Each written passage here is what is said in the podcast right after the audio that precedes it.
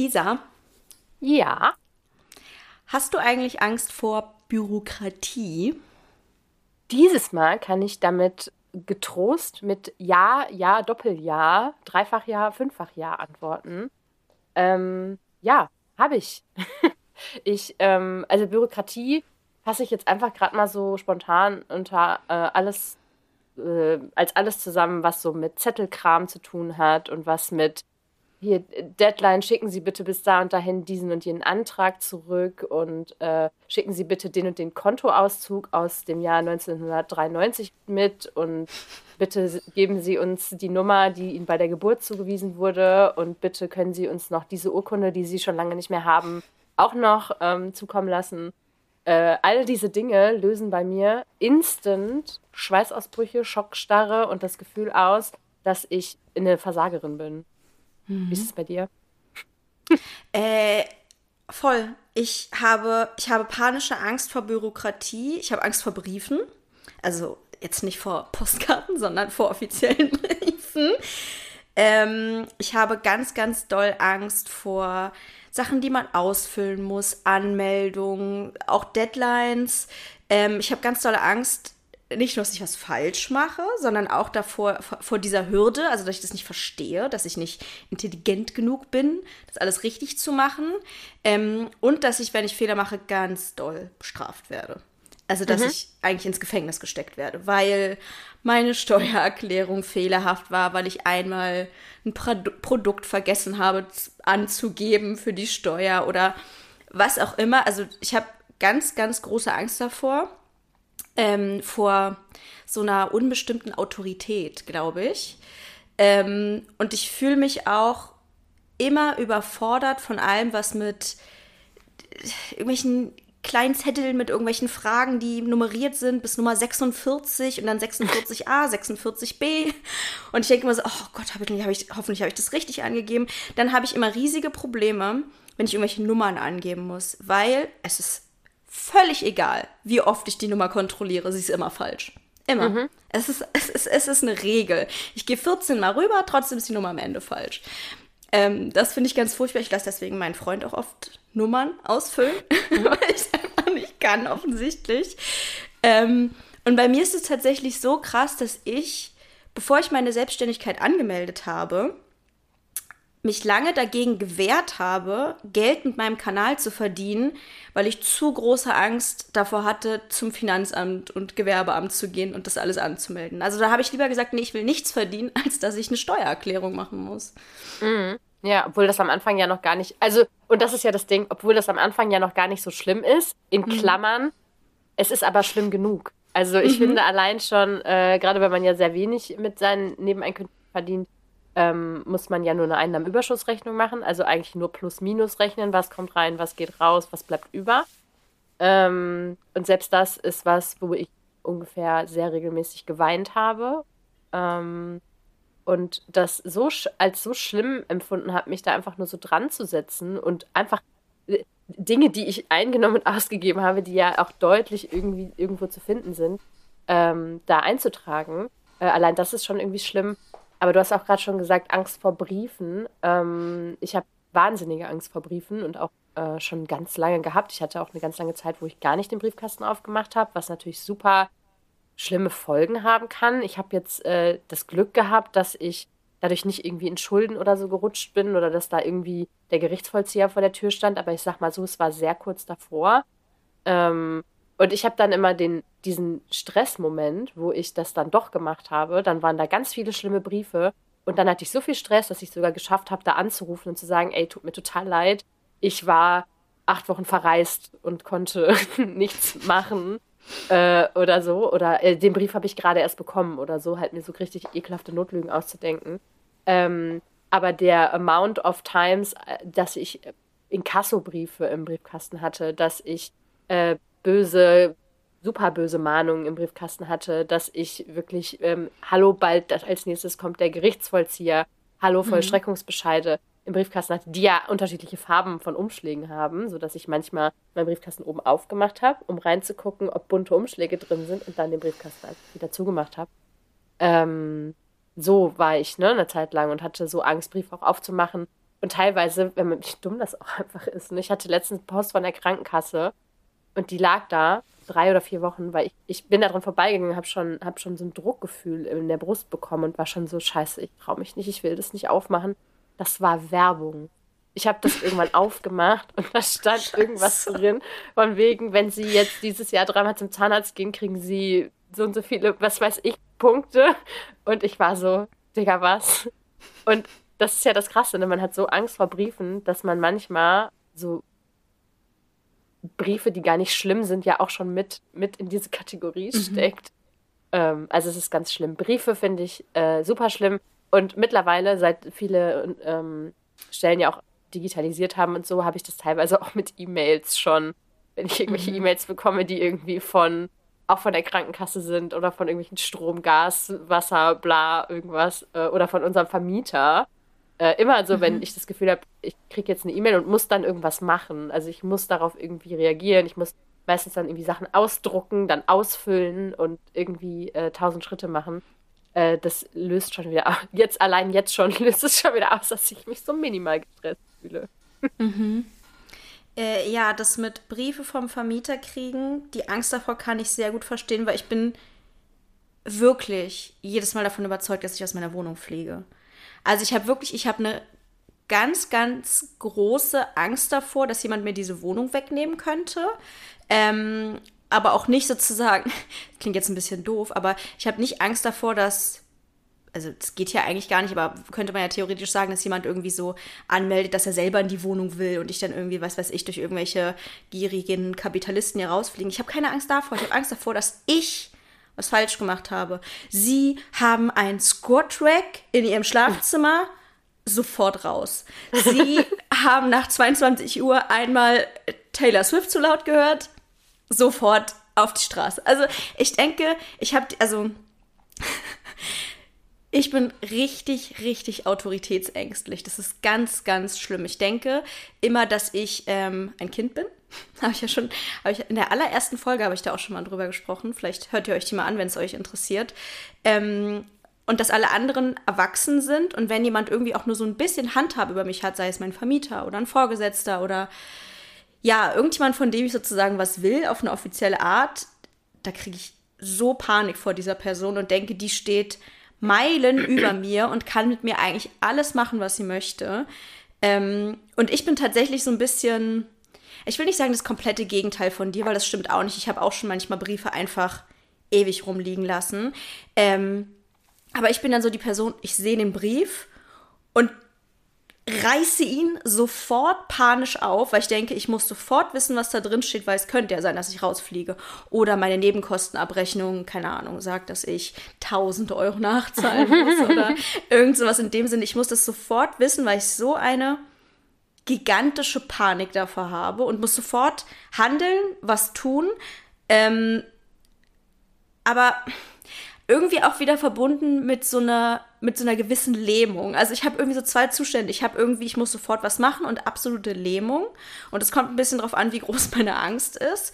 Aber zum Beispiel, also es ist meistens so, wenn ich panische Angst habe vor etwas, dann handle ich. Aber wenn ich zum Beispiel, sagen wir, ich könnte irgendeinen Vorteil haben, ich könnte Geld sparen, ich könnte ja irgendwas bekommen oder so, dann bin ich komplett in der Paralyse. Also ich habe vor einer Weile zum Beispiel bei der Künstlersozialkasse mich gemeldet, weil ich ähm, äh, genau, als genau, Influencerin kann man das machen und die würden dann äh, die Krankenkasse übernehmen und äh, man zahlt auch was in die Rentenkasse ein und so weiter. Und man, äh, ich würde da halt ordentlich Geld sparen, wenn die mich annehmen würden. Und ich kann dir nicht sagen, wie lange dieser Antrag bei mir rumlag. Es war ewig. Und mein Freund hat mich immer wieder gefragt und hat gesagt, du zahlst einen Haufen Geld Krankenkasse gerade. Ähm, du könntest sparen warum machst du das nicht? Oder okay, wenn du das nicht machst, dann geh in die private. Ich helfe dir dabei. Und ich habe gesagt, nee, ich will nicht in die private. Die private heißt, dann kriege ich irgendwelche Zettel und muss irgendwas vorstrecken. Und was ist, wenn ich nicht genug Geld auf dem Konto habe? Und dann muss ich immer irgendwelche Briefe einreichen und ich weiß gar nicht, wie das geht. Und privat klingt sowieso so gruselig und erwachsen. Was ist, wenn ich dann nie wieder rauskomme? und irgendwie Tonnen an Geld zu sparen, ist für mich irgendwie nicht groß an Motivation. Also, obwohl ich es natürlich möchte. Also, am liebsten würde ich natürlich Tonnen an Geld sparen, aber ich kann irgendwie nicht, weil das ja nicht mit Angst verbunden ist. Ja, ähm, das, das fühle ich auch. Bei mir war das zuletzt mein Gründerzuschuss, ähm, was ja quasi bedeuten würde, dass ich einfach ein halbes bis ein Jahr länger selbstständig sein kann, ohne ein Cent Geld zu verdienen, wenn es denn so wäre, oder halt unabhängig von dem, was ich verdiene.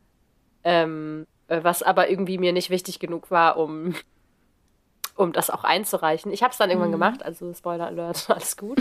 aber ähm, das geht halt immer erst dann, wenn mich jemand oder etwas genug stresst, und deutsche Ämter, auch Spoiler Alert, machen das manchmal nicht, weil die selber auch keinen Bock haben zu arbeiten. Ähm, und die sagen einem dann nicht, wenn eine Deadline verstreicht oder so, sondern die rufen dann drei Wochen später an und sagen, übrigens, Deadline ist vorbei, ne? Was machen wir jetzt? Und ich so, ah, kacke. Ähm, also, ja, ich fühle das auf jeden Fall 100 Prozent. Alles, was irgendwie mit Geld sparen zu tun hat, ist bei mir halt genauso. Aber das Problem, und das ist auch eine meiner schlechtesten Eigenschaften, würde ich über mich selbst behaupten, ist halt dieses, dieser Gedanke, wenn ich etwas nicht weiß, dann passiert es auch nicht. Mhm. Und ich wurde schon, ich wurde ungefähr jedes Mal komischerweise davon überzeugt, dass das nicht so ist. Weil es passiert ja trotzdem. Aber trotzdem ist es manchmal so, wenn ich einen Brief da liegen habe und der sieht für mich bedrohlich aus, dann tue ich den sogar in die Schublade, weil ich den dann nicht mehr sehen muss und dann passiert es ja auch nicht das ist wirklich, das ist meine allerschlechteste Eigenschaft mit allen möglichen Dingen. Ne? Also mhm. alles, was irgendwie schlimm ist, wenn jemand äh, krank geworden ist oder irgendwie irgendwas, ich kann mich mit den Leuten dann plötzlich nicht mehr beschäftigen, weil ich irgendwie denke, wenn ich das nicht mache, dann ist auch gar nichts passiert. Dann gibt es überhaupt keinen Grund, sich Sorgen zu machen oder so. Und das mhm. ist, ähm, das ist furchtbar, aber das ist irgendwie immer noch die Art und Weise, wie mein Hirn funktioniert und wie ähm, ich so Dinge von mir wegschiebe, für die ich gerade keine Löffel habe. Und ehrlich gesagt, wann hat man mal Löffel dafür, dass mhm. ein ganz schrecklicher Brief kommt oder dass eine Nebenkostenabrechnung kommt mit zahlen Sie 5000 Euro nach oder so, was man ja denkt, was da drin stehen würde, was da ja niemals drin steht. Ähm, ja, das ist, ist auf jeden Fall nicht so geil. Aber ähm, also manchmal wäre ich ein bisschen lieber gern wie du, vielleicht, denke ich immer. Aber dann denke ich, du hast ja auch genauso Angst eigentlich davor. nur, nur machst du es halt sofort. Ja, aber ich mache es irgendwie, also ich, ich weiß nicht genau, ähm, wie soll ich sagen?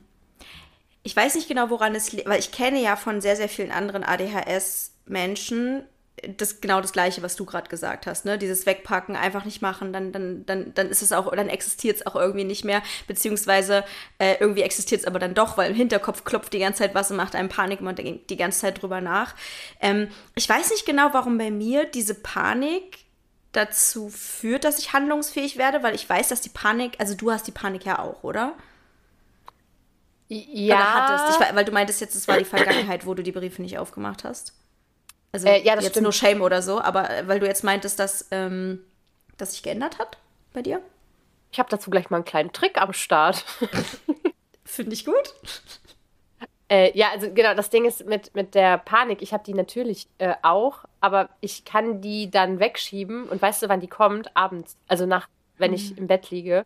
Ich mhm. kann den kompletten Tag nicht über so einen Brief nachdenken. Und auch wenn der schon drei Wochen alt ist und wenn da, wenn der Umschlag gelb, rot, grün, blau, sonstige Farben hat, äh, da kann ich den ganzen Tag wunderbar drüber hinwegsehen.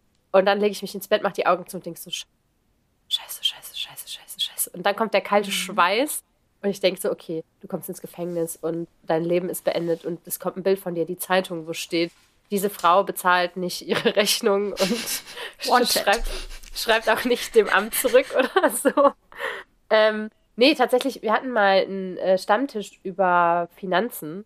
Äh, ganz, mhm. ganz am Anfang. Also, das ist jetzt bestimmt schon anderthalb Jahre her und ganz witzig irgendwie, dass das immer wieder mein Referenzpunkt ist. Äh, weil ich bis zu dem Zeitpunkt, es war mein absolutes Ekelthema, ne? Also alles, was mit Finanzen zu tun hat, können wir auch gleich nochmal ein bisschen genauer drüber reden. Mhm. Ähm, war für mich so, wenn jemand angefangen hat, darüber zu reden, war ich so, okay, ciao, ähm, ein Ohr rein, anderes Ohr raus und möchte ich eigentlich nichts mit zu tun haben. Und ich habe auch viel gelogen. Ähm, ich habe immer behauptet, ich hätte Notgroschen und so. Ich hatte gar nichts, nichts. Äh, weil mir das mal so unangenehm war, dass alle sich schon mit ihrer Zukunft beschäftigt haben und ich nicht. Wie auch immer, auf jeden Fall ähm, hatten wir einen Stammtisch darüber und äh, da haben auch ganz viele Leute erzählt, dass sie eben Probleme haben, äh, Briefe aufzumachen. Und dann äh, hat jemand, der auch im Stammtisch dabei war, gesagt, naja, äh, ich habe das nicht das Problem, und ich habe da einen ganz einfachen Trick für. Und dann dachte ich schon so, mh, mm, ja klar, ja, gib mir mal einen einfachen Trick. Einfach einen schönen äh. Brieföffner kaufen. das funktioniert bestimmt für immer. Äh, und er meinte, nee, es gibt bei ihm in, in seinem Haushalt dieses ungeschriebene Gesetz, und das ist halt wirklich ein Gesetzgesetz, ähm, dass man einen Brief nicht hinlegen darf. Das heißt, wenn man geschafft hat, den Briefkasten aufzumachen, dann darfst du den Brief nicht ablegen. Ähm, und ich habe gelacht und habe gesagt, ja, cool, wenn es halt so einfach wäre, würde ich es natürlich machen. Weißt du, also du ich habe im Prinzip ihm impliziert, du verstehst einfach nicht, wie ich mich fühle und deswegen sagst du, das wäre einfach so. Und das hat so in mir gearbeitet, dieses, diese Art und Weise, wie er das halt gemacht hat, dass ich seitdem, es ist mir nochmal passiert, es wäre jetzt gelogen, wenn ich sagen würde, es ist mir nie wieder passiert, aber ähm, ich halte Briefe wirklich fest. Also ich laufe auch manchmal eine Stunde mit einem Brief in der Hand rum weil wenn ich den ablege, weiß ich genau, was passiert. Wenn ich den ablege, hebe ich ihn nicht mehr auf und mache ihn auf. Sondern ich halte den zumindest in der Hand, wenn ich mich noch nicht ready fühle, den aufzumachen. Das ist total bescheuert. Ähm, und dann eben auch mh, mm, im besten Fall so, dass man dann sofort quasi auch die Konsequenz zieht. Also sagt, hier, das ist eine Rechnung gewesen, das habe ich jetzt gesehen, da habe ich reingeguckt. Ich gehe sofort zu meinem Computer und mache eine Überweisung und dann kann ich das zur Seite legen. Und davor darf ich das nicht weglegen und nicht zur Seite legen. Ähm, und komischerweise, bis jetzt hat mein Gehirn noch nicht gesagt, hey, das ist doch gar kein Gesetz. Das Gesetz gibt es doch gar nicht. Das hast du dir doch einfach ausgedacht. Äh, sondern bis jetzt akzeptiert mein Hirn das als äh, gegeben. Äh, man darf Briefe nicht hinlegen. So, Punkt. Mega. Bitte schreibt uns unbedingt, wenn ihr diesen Trick ausprobiert, ob er bei euch auch funktioniert. Das würde mich sehr, sehr, sehr interessieren. Äh, vielleicht ist die Idee ja tatsächlich Gold wert. Äh, ich weiß es nicht, aber bei mir hat das so, also, es war wie ein Schnippen und mhm. es ist, also, ne, wie gesagt, es ist mir schon nochmal passiert, aber dann äh, ist es halt so, ne, wenn ich, sobald ich einen Brief hinlege, dann liegt er da. Und mhm. diese, wie viel so ein Brief wiegen kann, wenn man ihn wieder aufhebt, von, von man hatte ihn schon mal in der Hand und man legt ihn dahin, mhm. das ist unglaublich. Ne, mhm. also da muss man ja erstmal nochmal 13 Löffel haben, um den Brief überhaupt aufzuheben. Ja. Wenn du ihn eh schon in der Hand hast, dann hast du diesen Schritt schon mal erledigt irgendwie. Ich glaube, so auf die Art und Weise funktioniert das bei. Mhm. Ja, also ich habe oft das Gefühl, bei ADHS geht es oft darum, dass man lernt, wie man Dinge machen kann, ohne Disziplin aufzubringen. Weil darum geht es ja sozusagen. Den Brief aufzuheben, das würde ja unglaublich viel Kraft und Disziplin erfordern, die man, keine Ahnung, vielleicht einmal im Monat hat, wenn es gut läuft. Ähm, deswegen muss man einfach irgendwas finden, was keine Kraft erfordert, hm. sondern irgendwie ja. einfach fließt. Also so. Man also, denkt ja auch. Ja. Hm. Man denkt ja auch, man müsste sich bereit fühlen. Also ich bin ja der größte Verfechter von. ich glaube, mein, mein, Freund kann diesen Satz schon nicht mehr hören. Ne? Es lagen Briefe von mir im, im Flur bei uns rum, die haben sich schon gestapelt, weil er macht halt den Briefkasten mittlerweile immer mhm. auf, weil er weiß, ich mache das halt total unregelmäßig. Ähm, und tatsächlich war er dann so, ja, willst du deine Briefe bald mal aufmachen? Ich, ja, ich bin doch nicht bereit. Ich bin doch nicht bereit. Mhm. Ich muss mich doch erstmal, pass auf, ich weiß, dass da Sachen bei sind, die ich machen muss. Und da habe ich doch jetzt gerade, jetzt in diesem Moment gar keine, das geht doch jetzt gerade gar nicht. Ich bin doch gar nicht jetzt gerade fertig dafür. Und man denkt ja, man muss bereit sein, aber ganz ehrlich, wann ist man bereit? Nie. So ging es mit der Künstlersozialkasse. genau, exakt das war es. Mein Freund fragt mich jeden Tag, hast du schon gemacht, hast du schon gemacht, hast du schon gemacht? Und ich werde immer wütender auf ihn, weil ja. er mich daran erinnert, weil er mich nervt. Und am Ende hat er es ausgefüllt. Nee, warte mal, er ist nicht ausgefüllt. Ich glaube, er hat sich, ja, wir haben einfach Bodydoubling gemacht. Er hat sich neben mich gesetzt und hat es mit mir zusammen gemacht und dann ging es irgendwie. Ähm, ja. Also genau, Angst ist bei mir auf jeden Fall ein guter Motivator. Das Leben könnte schöner werden. Ganz schlechter Motivator. Aber du hast am Anfang gerade noch was gesagt, was ich auch super interessant fand, weil ich das auch ganz krass fühle. Du hast gesagt, dass du manchmal denkst, dass du dumm bist um, mhm. oder dass du was nicht verstehst oder so. Mhm. Und es ist manchmal, mir ist es ein bisschen peinlich auch zuzugeben, ich lese fast nichts. Auch wenn ich einen Antrag ausfüllen muss, mhm. lese ich nicht, wie man den ausfüllen muss und was man da reinschreiben muss und so. Ja. Sondern ich lese halt ja. die Überschrift und dann eyeballe ich so ein bisschen mich da durch und dann so, oh shit, dann streiche ich was durch und dann schreibe ich das nochmal irgendwie nochmal dahin. Mhm. Mhm. Ähm, mhm. also das ist richtig heftig dieses, ähm, ich kann nicht, oder auch früher, als ich noch Außendienst gefahren bin, habe ich natürlich irgendwie dreimal im Monat ein Knöllchen bekommen. Ich habe da immer nur so drauf geguckt guckt und dann so, ja, weiß nicht, ich weiß jetzt nicht, was das ist. So, ob das jetzt ein Punkt ist oder ob das jetzt irgendwie ein, mhm. eine Strafe ist oder so. Ähm, und dann war das halt teilweise echt so, dass ich meinem Freund den Brief geben musste und musste sagen, guck mal bitte, ob ich da was überweisen muss. Ja. Weil ich finde das nicht. Ich finde das nicht auf dem Brief. Ich wirklich, ich fühle es so sehr. Es ist wieder Hashtag Gebrauchsanleitung, ne? Also ich kann es ja nicht lesen, ich kann keine längeren Texte lesen, ich kann keine Anweisungen lesen. Ich habe, ich, ich, ich, ich kriege einen Schweißausbruch und ich mache genau das gleiche teilweise. Ich, ich mache einen Brief auf. Ich habe immer diesen Scannerblick einfach nur. Ich gucke nach ja. bestimmten Stichworten oder so. Ähm, lese dann nur die Stichworte und sage, hä, verstehe ich nicht? Ja. und dann, und dann gebe ich den Brief meinem Freund und er erklärt mir, was drin steht.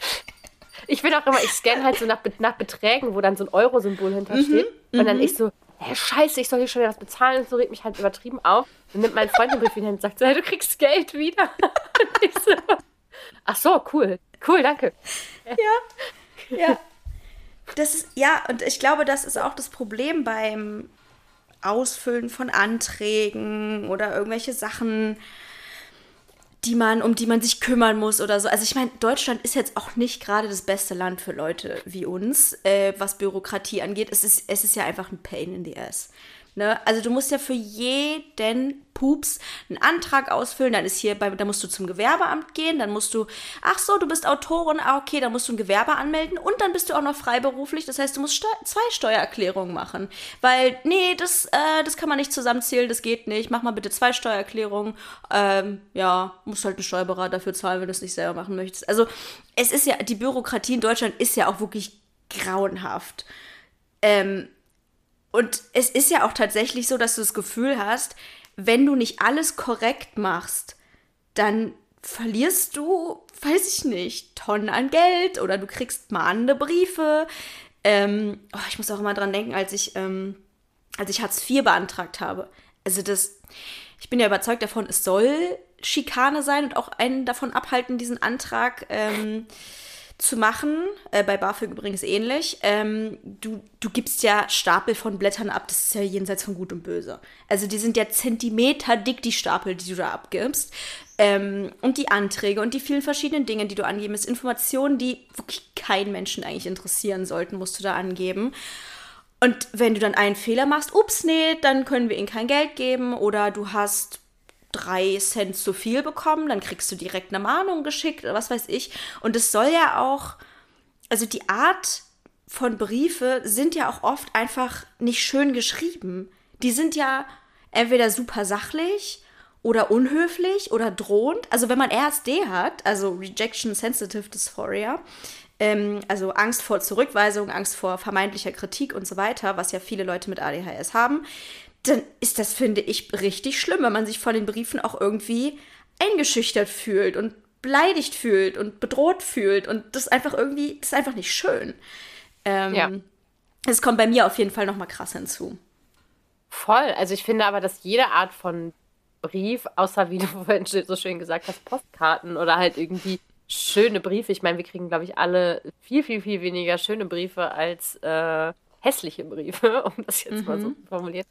Ähm, ich ich finde, alles davon ist irgendwie immer irgendwie ein bisschen eklig und alles davon ist immer so eklig geschrieben. Oder da muss man dann, wie, mhm. du, ne, wie wir gerade gesagt haben, du musst immer erstmal gucken, was musst du denn jetzt überhaupt machen und was, und dann steht da halt, du, du hast das nicht gemacht und du hast das nicht gemacht und du weißt ja eigentlich, dass du das nicht gemacht hast. Und dann denkst du dir auch, mhm. man, ja, ich habe das nicht gemacht und jetzt fühle ich mich halt wieder irgendwie total, warum habe ich das nicht hingekriegt? Und äh, dann ist es irgendwie auch einfacher, zu, dann das zu ignorieren und zu sagen, naja, ich krieg's ja eh nicht hin. Ich bin ja eh mhm. zu kacke offensichtlich, ja. weil ich habe das ja schon mal nicht hinbekommen. Ja. Oder so, ne? Also ich, ich muss so ein bisschen dran denken.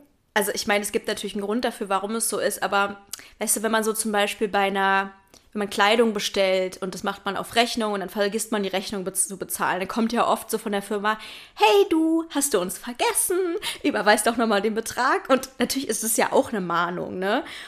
Und die Firma macht es ja nicht so freundlich, weil die so geile Leute sind, sondern weil das ja halt auch mit Marketing zu tun hat und du positive Gefühle der Firma gegenüber haben sollst, etc. pp.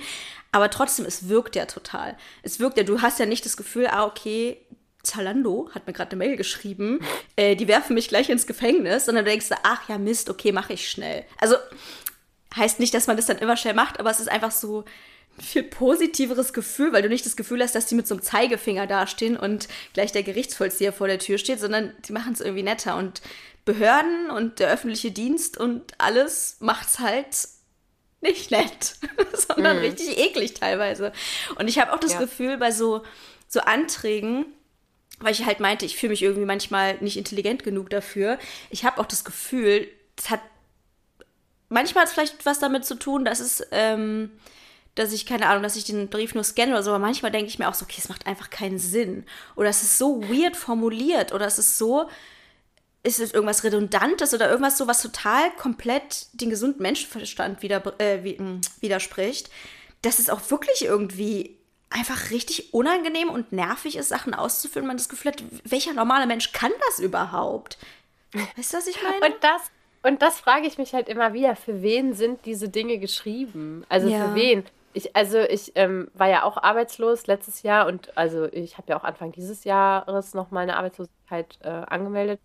Ähm, und ich habe das Gefühl, dass die nicht mal die Mitarbeiter da verstehen halt, was da gemeint ist dann teilweise. Also ich bin dann halt immer so gewesen bei Sachen, wo ich irgendwo hingehen kann, damit die einen Antrag für mich ausfüllen oder so, wie zum Beispiel einen Arbeitslosenantrag oder so Arbeitslosmeldung, bla bla. Dann fahre ich da lieber hin und sage so, hallo, ich bin Lisa und ich bin arbeitslos, können Sie mir bitte helfen, wie ich das hier ausfülle? dann mhm. das ist für mich weniger ein Problem, ne? als jetzt einfach mich zu Hause hinzusetzen und zu sagen, so, ich fülle mal eben hier diesen 18-seitigen Antrag aus und habe jetzt hier überhaupt kein Problem damit. Ähm, aber teilweise sind die dann so, hä? Ja, weiß ich jetzt selber auch nicht. Und dann denke ich mir, Digga, wenn diese Sachen nicht mal für euch geschrieben sind und offensichtlich nicht für mich geschrieben sind, für wen sind sie denn dann geschrieben? Mhm. Also ja, das frage ich mich auch. Also als ich ähm, das Arbeitslosengeld ähm, beantragt habe, da war ich ja Doktorandin und ich habe auch gefragt, so ja, wie ist denn das, wenn man Doktorandin ist? Kann man dann BAföG beantragen oder nicht? Weil als äh, Studentin geht es ja nicht. Und die Mitarbeiterin, die da sitzt, die den ganzen Tag nichts anderes macht, meinte auch, ja, das weiß ich nicht, da muss ich mich jetzt auch erstmal kundigen. Und ich denke mir so, irgendwie kann es das doch nicht sein, dass die Bürokratie so kompliziert ist und so, mh, mm, so wenig durchsehbar, dass sogar die Leute, die das den gesamten Tag lang machen, eigentlich nicht wissen, warum bestimmte Sachen gefragt werden. Das ist auch eine Sache, ne? Ich wurde auch Sachen gefragt, wo ich dann zurückgefragt habe, warum wollen Sie das wissen? Das macht keinen Sinn. Warum wollen Sie wissen, was mein Freund arbeitet? Der ist nicht arbeitslos, der muss nicht auf Montage gehen, auch nicht im Ausland. Und die so, ja, das gehört eben dazu, das müssen wir halt fragen. Und ich denke so, WTF? Also, was, was soll das? Warum? Für, ja, wie du sagst, für wen ist das? Ist das ein Selbstzweck? Ist Bürokratie ein Selbstzweck? Huldigen wir da dem großen Bürokratiegott äh, einfach nur weil? Das ich glaube so ja, also ich glaube ja, dass wir in Deutschland einfach uns darauf einen runterholen, dass wir so schöne, super komplizierte Anträge schreiben können und mhm. die wirklich niemand mehr versteht. Und jetzt stell dir halt mal vor, du bist zum Beispiel jemand, von dem Deutsch nicht die erste Sprache ist oder so, mhm. und dann mhm. kriegst du so einen Antrag vorgelegt. Ich meine, das ist ja das nächste Ding. Äh, und äh, da kannst du Doktorand sein, da kannst du, da kannst du der schlauste Mensch der Welt sein, wenn du nach Deutschland kommst und einen Antrag liest, dann denkst du dir, ja, Dankeschön. Kann nicht wahr sein. Mhm. Und, und, genau, das kann nicht wahr sein. Und wer, wer will das und wer macht das? Und ich glaube, dass wir alle, es gibt keine, es gibt keine schöne deutsche Formulierung dafür, aber dieses, das ist so ein Setup for Failure irgendwie. Also ich habe mhm. das Gefühl, in unserer Generation und die Leute, die jünger sind als wir, ich, ich kenne niemanden, der keine Bürokratieangst hat eigentlich, mhm. oder? Es ist einfach gruselig, das nicht zu wissen. Ja. Aber es ist auch gruselig, dass einem das niemand beibringt, erstens. Es mhm. ist gruselig, dass einem aber auch niemand dabei helfen kann. Also wo kann ich denn, ich weiß nicht, ich glaube, es gibt sogar Stellen, wo man hingehen kann, so Hilfsstellen oder so. Die kenne ich aber nicht und da kenne ich mich nicht mhm. mit aus, weil einem das auch nicht gesagt wird, dass es sowas gibt so, wo kann ich hingehen, wenn ich einen Antrag habe und ich verstehe den nicht? Ja. Dann kann ich einerseits zu dem Amt gehen, die können aber meistens nichts sagen oder haben keine Zeit oder sagen halt, ja, dann müssen die mal gucken. Ähm, mhm. Oder ja, was macht man denn dann? Ja, ich, ich weiß es nicht. Ich habe zum Beispiel, als ich meine Selbstständigkeit angemeldet habe, auch wirklich ganz oft beim Finanzamt angerufen, weil ich Sachen nicht verstanden habe. Und weil ich mir dachte so, die sind ja die Behörde, die von mir möchte, dass ich das alles mache. Also müssen die mir doch auch erklären, wie es geht. Aber haben sie einfach nicht. Es hat sie nicht interessiert.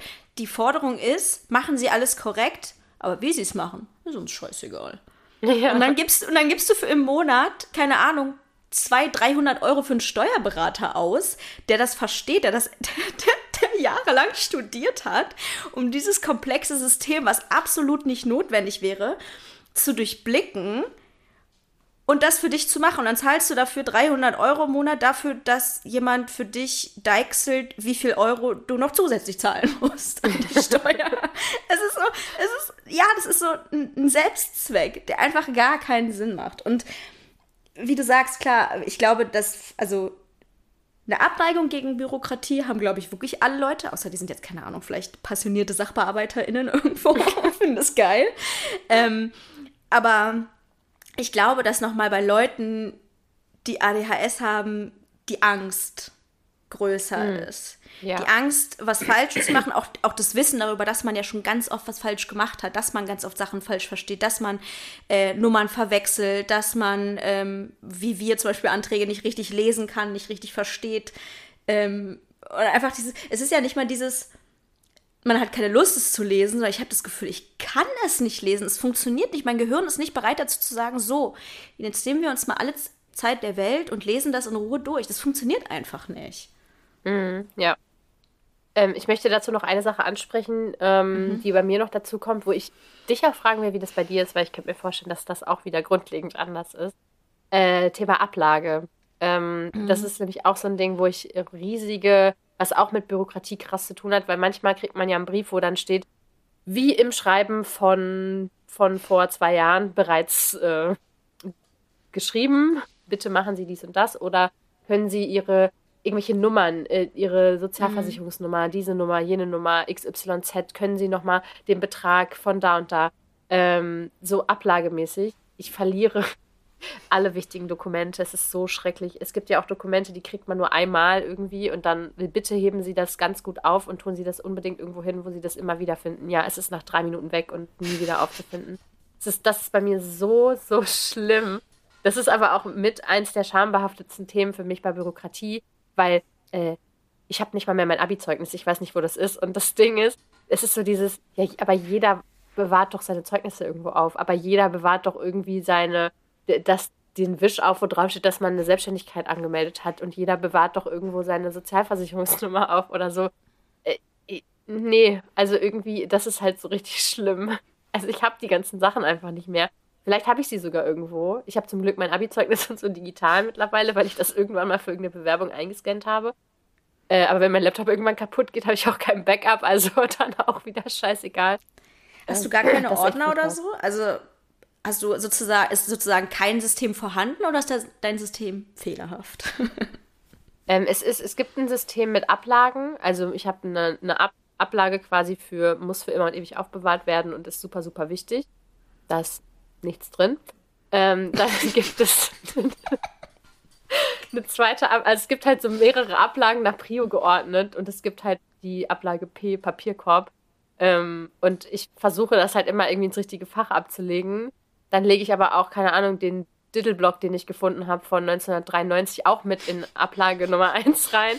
Und so ist dann irgendwie überall totales Chaos. Und ähm, ja, also die, die Art der Ablage ist fehlerhaft. Ich habe aber auch noch nie eine Ablage gehabt, die funktioniert. Auch nicht mit Ordnern, Hängeregistern, äh, anderem Ablagesystem, äh, Häufchensystem. Ähm, es gab in meinem Leben noch nie ein System, was für mich funktioniert. Wie ist das bei dir? Du hast bestimmt eine super ordentliche Ablage, oder? Ich habe keine Ablage, ich habe Ordner. ja, also was das angeht, bin ich extrem akribisch. Also ich musste gerade dran denken, als du gesagt hast, diese Briefe, wo drin steht, bewahren Sie das auf jeden Fall gut auf. Wenn ich sowas höre, dann, dann, geht's, dann ist so ein, so, ein, so ein Licht in meinem Kopf, das sagt, oh mein Gott, das muss richtig gut aufbewahrt werden, weil sonst steht irgendwann jemand vor der Tür, fragt, wo es ist und wenn du es nicht hast, na dann gute Nacht, Marie. und das ist für mich so, das ist für mich so, das ist wieder der Angstantrieb. Dieses Autoritätshörige, der Angstantrieb, dass ich dann sage, ah, okay, äh, Klarsichtfolie, weil das soll ja auch nicht draufkleckern. und dann wird alles abgeordnet. Aber ich bin halt gleichzeitig auch wieder nicht die Person, bei der alles wirklich richtig, richtig gut aussieht und die, wie soll ich sagen, die inhärent richtig Spaß dabei hat, das alles ordentlich zu machen, sondern das ist alles Masking? Ich weiß nicht, ob alles Masking ist, aber ich habe das Gefühl, mein, mein, mein Zettel. Bürokratieverhalten ist teilweise schon Masking, ähm, beziehungsweise, ich weiß nicht, ob es Masking ist, Überkompensation auf jeden Fall. Mhm. Also es ist was, was mich enorm viel Kraft kostet. Es ist was, was nicht aus einem inneren Antrieb kommt. Ähm, ja, genau. Das sind so die zwei Haupt, Hauptpunkte, weswegen ich das sagen würde. Aber ich bin halt dazu in der Lage. Ich ich sag's, ich, ich bin dazu in der Lage. Also ich meine, andere Leute haben ja auch Angst und sind dann trotzdem nicht dazu in der Lage. Ich bin dazu in der Lage. Ähm, und ich habe Ordner, aber ich habe auch danach, also ich habe keine Ablage, ich habe meinen Schreibblock, wo ich dann einfach random irgendwelche Zettel reinmache, die ich dann mhm. aber irgendwann, keine Ahnung, alle fünf Monate mal meinen Ordner reinhefte. Ja. Das würde mir schon sehr helfen, das zu machen. Also das ist, das ist echt, und das Ding ist halt, wenn ich dann mal, ähm, manchmal kommt es über mich und dann will ich alle meine Zettel sortieren, weil Zettel dann einfach über Zettel sind und dann weiß man gar mhm. nicht mehr, mhm. was jetzt wichtig ist und was nicht. Und dann liegt ein Aldi-Prospekt neben dem wichtigsten Dokument aller Zeiten. Ja, das passiert. Aber wenn ich dann anfange, das zu sortieren, ich kann die ja nicht lesen. Das heißt, ich gucke dann da drauf, muss in einem Blick feststellen, was ist das? Ist das mhm. wichtig? Und wenn mhm. das nicht wichtig ist, dann schmeiße ich das weg. Und das heißt, ich glaube, dass super viele, super wichtige Dinge bei mir Müll sind. Hm. Also es ist, mh, mm, ich, genau, also ich kann da irgendwie, ähm, ich weiß nicht so genau. Ich weiß nicht so genau, wenn jemand irgendwann mal in diesem Leben m, den perfekten Tipp hat für eine Ablage mit ADHS und wie man es schafft, seine Unterlagen zu sortieren, der kann daraus einen Online-Kurs für mehrere tausend Euro machen, glaube ich. Ich würde ihn kaufen. Nur falls ihr Geld braucht oder so, dann Sag mir Bescheid. Ich glaube, dein, das brauche ich nicht, das werfe ich mal weg, ist mein. Hm, das ist jetzt von der Krankenkasse irgendein Zettel, der eigentlich abgelaufen ist. Na, hefte ich ihn mal lieber trotzdem ab, weil man weiß ja nie. Also ich hebe lieber jeden Scheiß auf und ich habe wirklich so viel Blödsinnsschreiben in meinen Ordnern, wo ich überzeugt davon bin, die nicht zu brauchen, aber eine Stimme in mir sagt, irgendwann könnte jemand kommen und dann gibt es richtig Ärger, wenn das nicht mehr da ist. Das Ding ist aber, wenn mal jemand kommt und wir beide unserem Schöpfer gegenüberstehen, nämlich dem, der da kommt und sagt, wo ist dieser Unterlage? Du meinst der Bürokratiegott? Dem Bürokratiegott, dem, dem, Schöp dem Schöpfer der Anträge.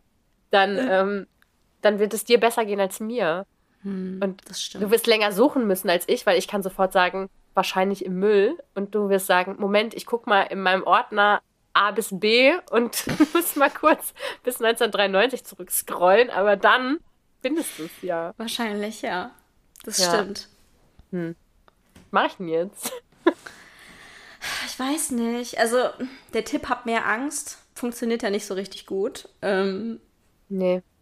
Ich, das Problem ist, ich hatte noch keine ich hatte noch keine besonders schlimmen Konsequenzen wegen sowas. Ähm, ja, ich glaube, das, das, ist das Hauptproblem. So weil diese Dinge, wo drauf steht, bitte bewahren Sie das bis ans Ende Ihres Lebens auf. Ähm, die, ich bin noch am Leben und bin auch noch nicht so alt, dass jemand jemals solche Zettel von mir sehen wollte. Wahrscheinlich irgendwann, wenn es mal an die Rente geht oder so, heißt haben Sie denn noch Ihre ganzen Arbeitsbescheinigungen von den letzten mhm. Stellen, die Sie hatten? Und ich so, äh, müsste man mal, Nein. müsste man noch mal beantragen, sorry.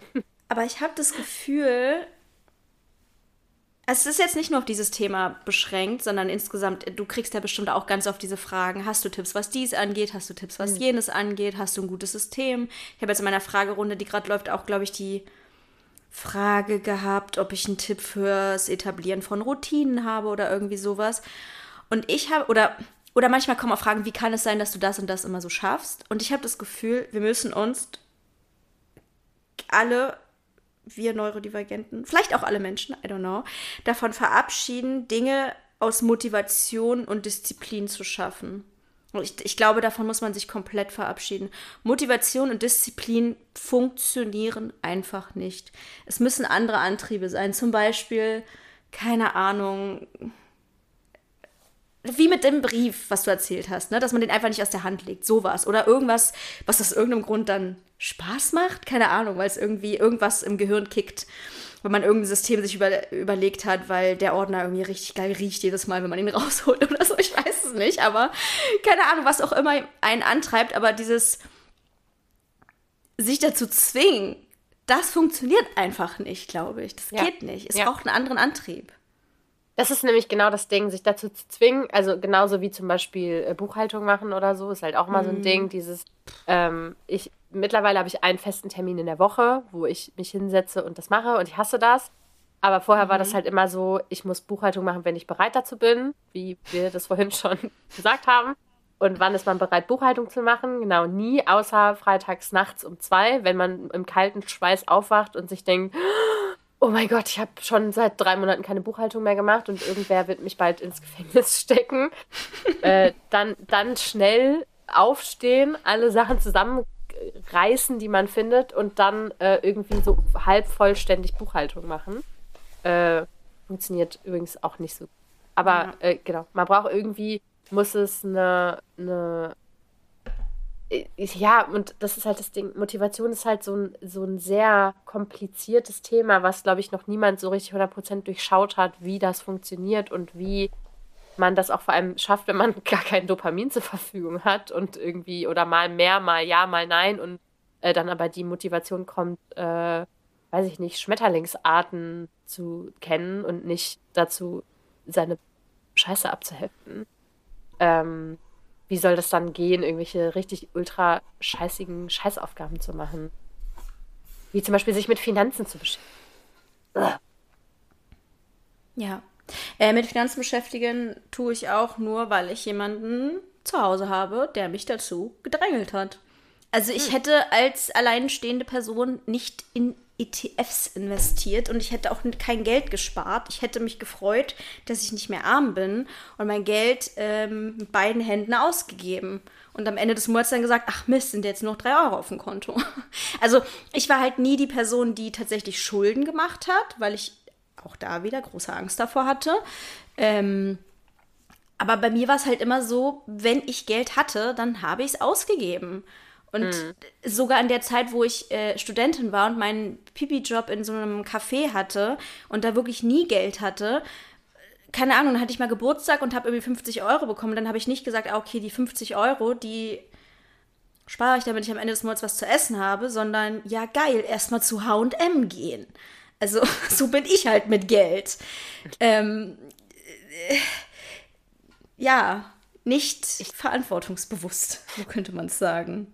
Ich glaube halt, dass ich glaube halt, dass Geld und Finanzen und dieses ganze Thema äh, Rücklagen, Vorsorgen und so weiter, dass das nochmal ein riesiges eigenes Thema ist, ähm, was, was voll nochmal unabhängig von diesem Bürokratiethema ist, was ich aber äh, Bürokratie super wichtiges Thema finde, weil ich glaube, dass ganz viele das so vermischen als Thema und sagen, ich habe irgendwie ein Problem mit Geld oder ich habe irgendwie ein Problem mit, äh, mit Briefen oder so.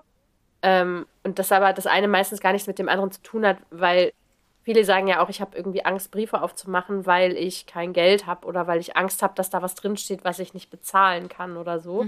Und äh, ich dachte das früher auch, also als ich noch als Tierarzthelferin gearbeitet habe, habe ich auch immer auf den letzten Euro gegrindet am Ende des Monats. Ähm, und da war irgendwie klar, dass wenn da ein Brief kommt, wo drin steht, zahlen Sie drei Euro, dass ich das nicht bezahlen konnte und dass ich deswegen irgendwie da so ein bisschen reingerutscht bin. Aber später habe ich viel, viel, viel mehr Geld verdient und hatte am Ende des Monats gut Geld übrig und habe auch viel gespart und so. Ähm, sodass ich auch hätte, wenn da drin gestanden hätte, sie müssen jetzt eine Nachzahlung machen von XY Euro, das wäre, hätte mich geärgert, so, ne? Da hätte ich dann gedacht, hey, was für eine Scheiße ist das denn jetzt? Aber ich hätte keine Existenzängste haben müssen dafür, davor. Und trotzdem hatte ich genau dieselbe Angst, wie als ich noch kein Geld hatte, dann als ich Geld hatte beim Briefe aufmachen. Das heißt, ich finde, es hat nicht mal unbedingt was mit Geld zu tun, sondern für mich damit mit Konsequenz. Also ich muss was aufmachen und dann steht da drin, dass ich was machen muss.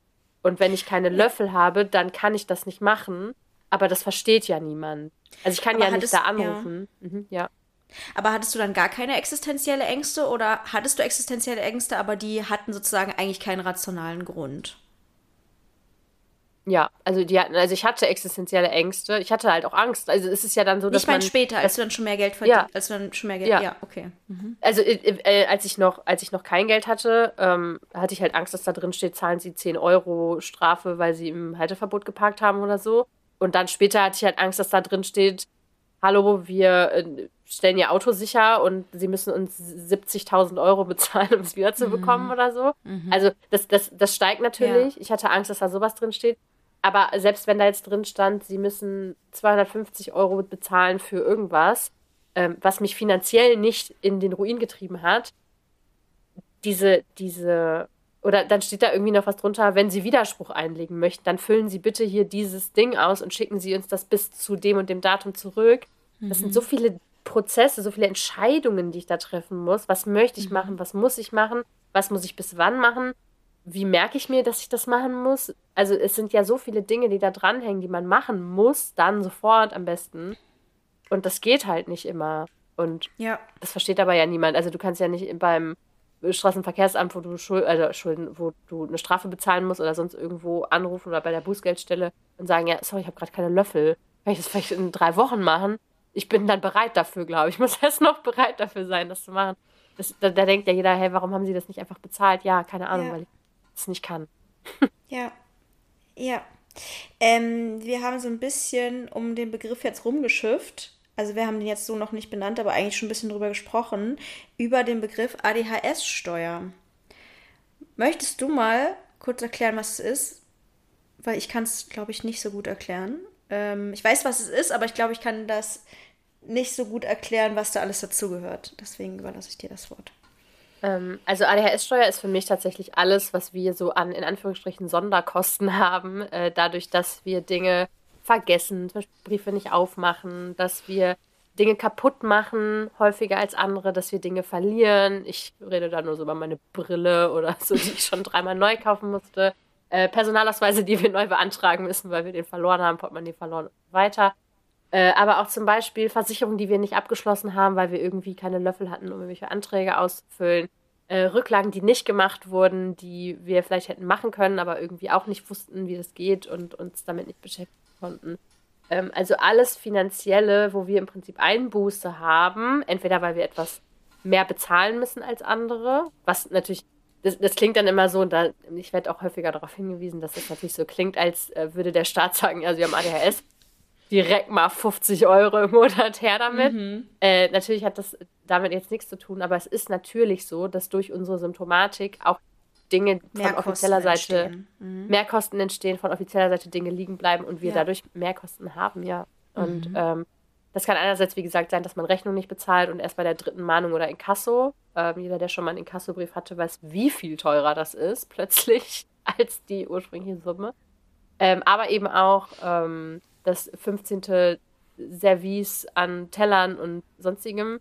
Ich muss sehr oft ähm, Gabeln neu kaufen. Keine Ahnung, ich habe dauernd Gabeln im Rucksack und dann verliere ich die und dann habe ich keine Gabeln mehr. dann muss ich neue Gabeln kaufen für zu Hause und so. Also das sind halt alles irgendwie Dinge, die haben ja, also diese Ausgaben haben ja andere Leute einfach nicht. Mhm. Und das ist für mich ADHS-Steuer. Ja. Ja. Also sowas wie zum Beispiel den Antrag für die Künstlersozialkasse nicht ausfüllen. Würde das dann auch darunter fallen, wenn man sozusagen vorher die ganze Zeit viel mehr Krankenkasse zahlt, obwohl man eigentlich eine viel niedrigere Summe zahlen könnte, wenn man schon längst bei der so Künstlersozialkasse angemeldet wäre? Äh, ich als, äh, ich als ADHS-Steuerberaterin würde sagen, ja. okay. Ja, das Dankeschön. Dann notiere ich mir das jetzt so. Nein. Ähm, ja, lass uns auf jeden Fall mal nochmal eine eigene Folge über Geld machen. Ähm, super spannendes Thema. Da habe ich auch einiges zu sagen. Ähm, ja. Was ich bei Geld immer so geil finde und auch bei den Stammtischen, die wir zum Thema Finanzen gemacht haben, es kommt immer keiner. Es will keiner, es will keiner hören. Echt? Es will keiner hören. Und ich, äh, ich verstehe das mhm. voll, 100 Prozent. Wenn ich in meiner Freizeit hören würde, oh, da will jemand, dass ich mich mit dem Thema Geld beschäftige oder was weiß ich, mich dazu austausche, was ich für Probleme mit dem Thema Geld habe, würde ich immer sagen so, bye, ich habe leider keine Zeit. Sorry. Echt? Ja, aber das ja. hast du schon öfter gesagt, ne? Dass aus so einem Thema wie Liebe und Beziehung irgendwie immer richtig, ja. richtig viel Interesse ist. Und ja. bei sowas wie Geld oder Sport nicht so viel Interesse. Und ich denke mir so, hä, aber keine Ahnung, wie geil ist es denn bitte, wenn ein Thema mir unglaublich viel Probleme macht und super viel Scham erzeugt und dann andere einfach frei von der Leber weg erzählen, dass sie genau die gleichen Probleme haben und Sachen vielleicht machen, die noch schlimmer sind als bei mir. keine Ahnung, ich, glaub, ich genieße das irgendwie immer voll. Ich glaube, weil wir gewöhnt sind, dass Leute mit erhobenem Zeigefinger auf uns zugehen, wenn es ums Thema Geld geht. Und ich glaube, mhm. dass, dass wir gewöhnt sind, dass Leute uns irgendwie bevormunden wollen, wenn es ums Thema Geld geht. Und ich glaube, dass wir alle irgendwie verinnerlicht haben, dass wir zu blöd sind fürs Thema Geld und dass wir zu ungebildet sind, um uns mit ähm, Geldthemen zu beschäftigen. Und jemand, der seine Briefe nicht aufmachen kann und dann liest, es geht im Stammtisch um das Thema Finanzen, ähm, mhm. der und der denkt dann, da geht es dann um äh, Altersvorsorge oder sowas. Da, der denkt sich ja, ja, lol, ich habe mhm. seit, seit drei Monaten keine Briefe mehr aufgemacht. Wie soll ich da, also wie soll ich da irgendwie mit, mitkommen? Und das Ding ist für mich, ist auch Geld und Finanzen sind für mich ein Bäh-Bäh-Thema. Also ekelig irgendwie. Ich, ich mag das nicht.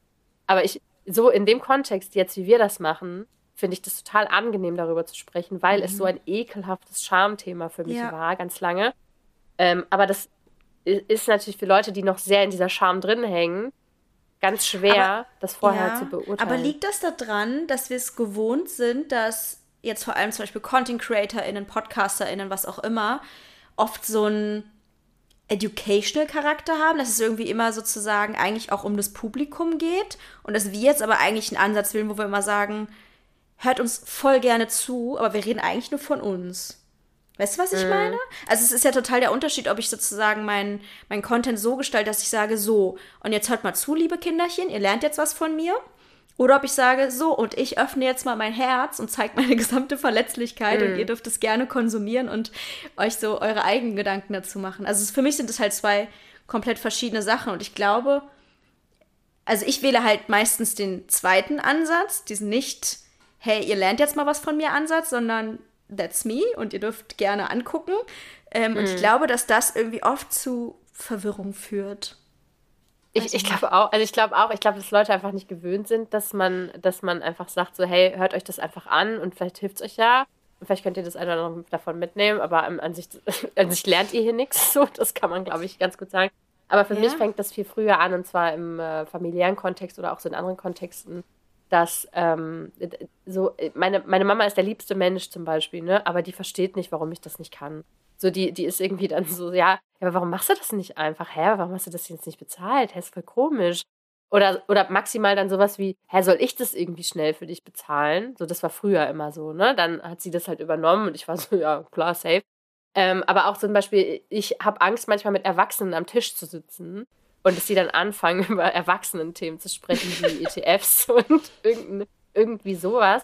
Und ich mir dann so denke, ich habe, ich weiß nicht genau, ich weiß nicht genau, wovon ihr redet, aber ich bin auch zu paralysiert, um mir darüber Wissen anzueignen, weil ich, das ist mir zu erwachsen irgendwie alles. Mhm. Und dadurch so immer, wenn Leute über Autos reden. ich habe ja keinen Führerschein. Immer wenn Leute über sowas wie TÜV oder so reden, denke ich immer so, ah, keine Ahnung. Ja, ich habe das 100% mit Geld und mit Geldanlagen und mhm. mit Geld vermehren und mit Geld, Geld, bla. Ich bin ganz ehrlich, ich bin einfach froh, wenn ich Geld habe. Ist aber, mhm. wenn, wenn ich kein Geld habe, ist auch nicht schlimm. So ist halt irgendwie meine Herangehensweise und alles, was irgendwie mit Geld passiert und Inflation und bla bla. Ich habe keine Ahnung von Inflation. Ich habe keine Ahnung von diesen ganzen Sachen. Und ganz ehrlich, ist auch irgendwie nicht schlimm. So, ich mhm. fühle mich, also außer in so sozialen Kontexten, da fühle ich mich dumm. Aber wenn wir jetzt hier im Podcast über, weißt du, wenn, wenn man jetzt die Folge liest, ich weiß nicht, wie wir sie hinterher nennen, aber wenn man dann so liest, keine Ahnung, Bürokratie und alles so, boah, scheiße, dann muss ich mich erstmal mit den 3000 Briefen beschäftigen, die bei mir rumliegen. Mhm. Und jeder, der jetzt die Folge gehört hat, weiß, nee, darum geht es gar nicht, sondern es geht irgendwie einfach darum, so ein bisschen diese Scham abzuladen und zu sagen, pass mal auf, ey, wir kriegen das auch nicht hin. Und äh, das ist irgendwie normal. Ja, ich, ich habe das Gefühl, dass irgendwie so das es geht oft irgendwie so darum, dass es so eine Moral am Ende der Geschichte geht. So, jetzt haben wir das gesagt und jetzt bieten wir euch die Lösung, wie es besser ist. Aber wir sitzen halt einfach hier und wir sagen, ja, wir haben ein Problem damit. Und wenn die Folge vorbei ist, haben wir immer noch ein Problem damit. äh, also, ja. ja, weiß ich nicht. Vielleicht kann man das dann auch einfach mal so stehen lassen, dass man diese Schwächen hat und es gar nicht darum geht, dass wir irgendwelchen Leuten einen Arschtritt geben wollen oder so. Oder Leute das anhören und dann ein schlechtes Gewissen kriegen, weil bei ihnen auch ein Brief rumliegt. Ich würde mir wünschen, dass jemand die Folge hört und sagt, oh Gott sei Dank. Ich bin nicht ja. allein damit. Und das ist nämlich das, ich, ich muss immer so oft schmunzeln, weil ich so denke, weil man ja überall immer liest, so äh, Content muss immer Mehrwert bieten und so. Und dann, dann gucke ich mir meinen Content an und denke mir so, ja, eigentlich, eigentlich dumpe ich immer nur so meine Probleme irgendwo in den Raum und sag so, ja, das ist alles, womit ich Probleme habe und ähm, da kannst du jetzt auch nichts draus lernen. Also das ist jetzt einfach ja. das, was es ist. ich habe manchmal auch das Gefühl, Leute sagen dann so Danke für deine Aufklärung. Und ich denke so, hä? ich ich mache doch keine Aufklärung. Also ich meine, ich liebe es natürlich, doch. wenn Leute was mitnehmen und wenn Leute ähm, über das Thema Neurodivergenz, ADHS und so weiter Sachen lernen durch meine Erfahrung. Das finde ich total toll. Aber ich empfinde das nicht als Aufklärung, sondern ich denke immer nur so, ich rede ja nur von mir und über meine Schwächen und was ich alles nicht kann und was mir so Probleme macht. Und wenn ihr euch dann weniger alleine fühlt, dann freue ich mich. Genau, und das ist halt irgendwie der Mehrwert, aber man, ähm, man lernt. Man denkt, also es müsste anders sein. Hm. Man muss halt nicht immer unbedingt irgendwie was draus lernen. Und das finde ich eigentlich das Spannende, dass man da so ein bisschen seine eigene Perspektive auch shiftet, auch bei den Stammtischen oder so. Ne? Die Leute kommen dann in so einen Finanzstammtisch oder in so einen, wir hatten letztens Strategien- und Tipps-Stammtisch. Und ich weiß immer vorher, was passiert. Ne? Alle sitzen da immer und haben ihr Zettelchen aufgeschlagen und wollen was mitschreiben und denken sich, jetzt kommt gleich hier, da kommt gleich ne, der geilste Tipp ever und dann werde ich geheilt sein. Ähm, und das, was passiert, ist aber immer, dass es immer in eine Diskussion ausartet oder in, eine, in einen Austausch ausartet. Warum? Warum wollen wir uns eigentlich so anpassen an irgendwie an, an, an so neurotypische Gesellschaften? Und warum wollen wir nicht einfach machen, was uns gut tut und was für uns irgendwie gut ist? Und das ist immer für mich die Moral der Geschichte. Mhm. Und ich mhm. denke mir so, ich glaube, dass wir das noch nicht oft genug gesagt haben, obwohl wir uns den Mund fusselig reden, dass es es gibt keine, keine Individuallösung, wo dir irgendwann jemand kommt und sagt, hier, das war die ganze Zeit die Lösung und mhm. die hattest du nicht und jetzt gebe ich die dir und dann geht es dir gut. Sondern ähm, dass es halt ganz viel mit uns selber zu tun hat. Ja, und dass es auch nicht darum geht, irgendwelche Sachen zu fixen. Dass wir nicht dafür da sind, um irgendwie Leuten zu erklären, wie könnten sie denn vielleicht neurotypischer sein? Wie könnten sie denn ihre Probleme lösen? Also natürlich ein paar Tipps und so zwischendurch kann man schon geben, aber ah, ich würde irgendwie lieber einen Space schaffen, wo wir einfach über uns und unsere Struggle und vielleicht die Struggle von Leuten aus der Community reden und einfach sagen, hey, und so sind wir. Aber das machen wir ja schon. Und das ja. machen wir, glaube ich, auch genau. recht erfolgreich. Auf jeden Fall. Aber vielleicht war das irgendwie auch noch nicht so richtig klar manchen Leuten. Also irgendwie hatte ich gerade das Bedürfnis, das so auszusprechen, als ob ich irgendwie so jetzt einfach nur euch erklärt habe, was meine Content Creatorin Philosophie ist. jetzt wisst ihr es auf jeden Fall. Mhm. Und irgendwie, äh, ich finde das schöner und ich glaube, ich finde es auch schöner, solche, äh, solche Inhalte zu konsumieren, wenn es nicht darum geht, nur Unterrichtsstunde zu besuchen. Ja. Voll. Also ich glaube, ich glaube, äh, man kann so zusammenfassend sagen, wir versuchen einfach nur so den Kopf über Wasser zu halten und ihr dürft uns dabei zugucken und mhm. zuhören. Mhm.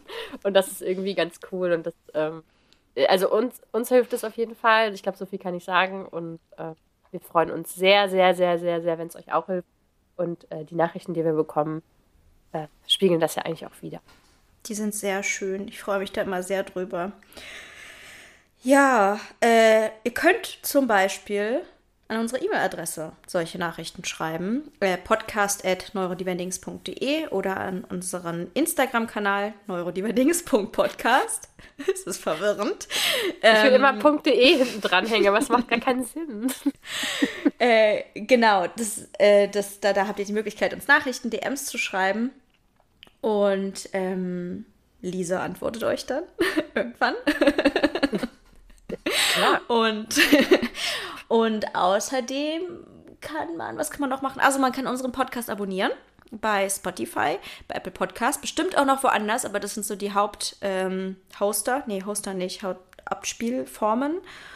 Und ich habe auch gesehen, wir haben sehr schöne neue Bewertungen schriftlicherweise bei Apple Podcast. Die sind sehr, sehr süß und sehr, sehr schön und da freue ich mich total drüber. Da freuen wir uns beide natürlich total drüber. Nee, ich nicht. Äh, Lisa nicht so, aber ich find's cool. Und Sterne kann man geben. Gebt uns bitte alle Sterne. Lisa hat gesagt, bis Oktober haben wir 1000 Bewertungen bei Spotify und ich wünsche mir ja. sehr, dass das klappt. Und als letztes bleibt noch zu sagen, wie man uns supporten kann. Genau. Äh, auch passend zur Folge, ihr könnt uns natürlich auch äh, finanziell äh, supporten. Ähm, auch da, wir müssen natürlich sehr viel Bürokratie auf uns nehmen, um das überhaupt möglich zu machen und müssen das auch immer wieder. Ähm, was ihr machen könnt, äh, ist in der Infobox findet ihr einmal den Link zu unserer PayPal-Kaffeekasse. Heißt das so? Ja, ne? PayPal, ja. PayPal-Kaffeekasse. Ähm, da dürft ihr uns gerne 1, 2, 3, 5, 7 Kaffee spendieren, wenn ihr möchtet, äh, wenn euch die Folge gefallen hat. Ansonsten, wenn ihr uns längerfristig unterstützen möchtet, findet ihr da auch den Link zu unserem Steady-Account. Da könnt ihr uns dann monatlich unterstützen. Genau. Habe ich was vergessen? Ich glaube nicht. Ich glaube auch nicht. Na gut. Cool, dann danke fürs Zuhören und bis zum nächsten Mal. Bis dann. Tschüss. Tschüss.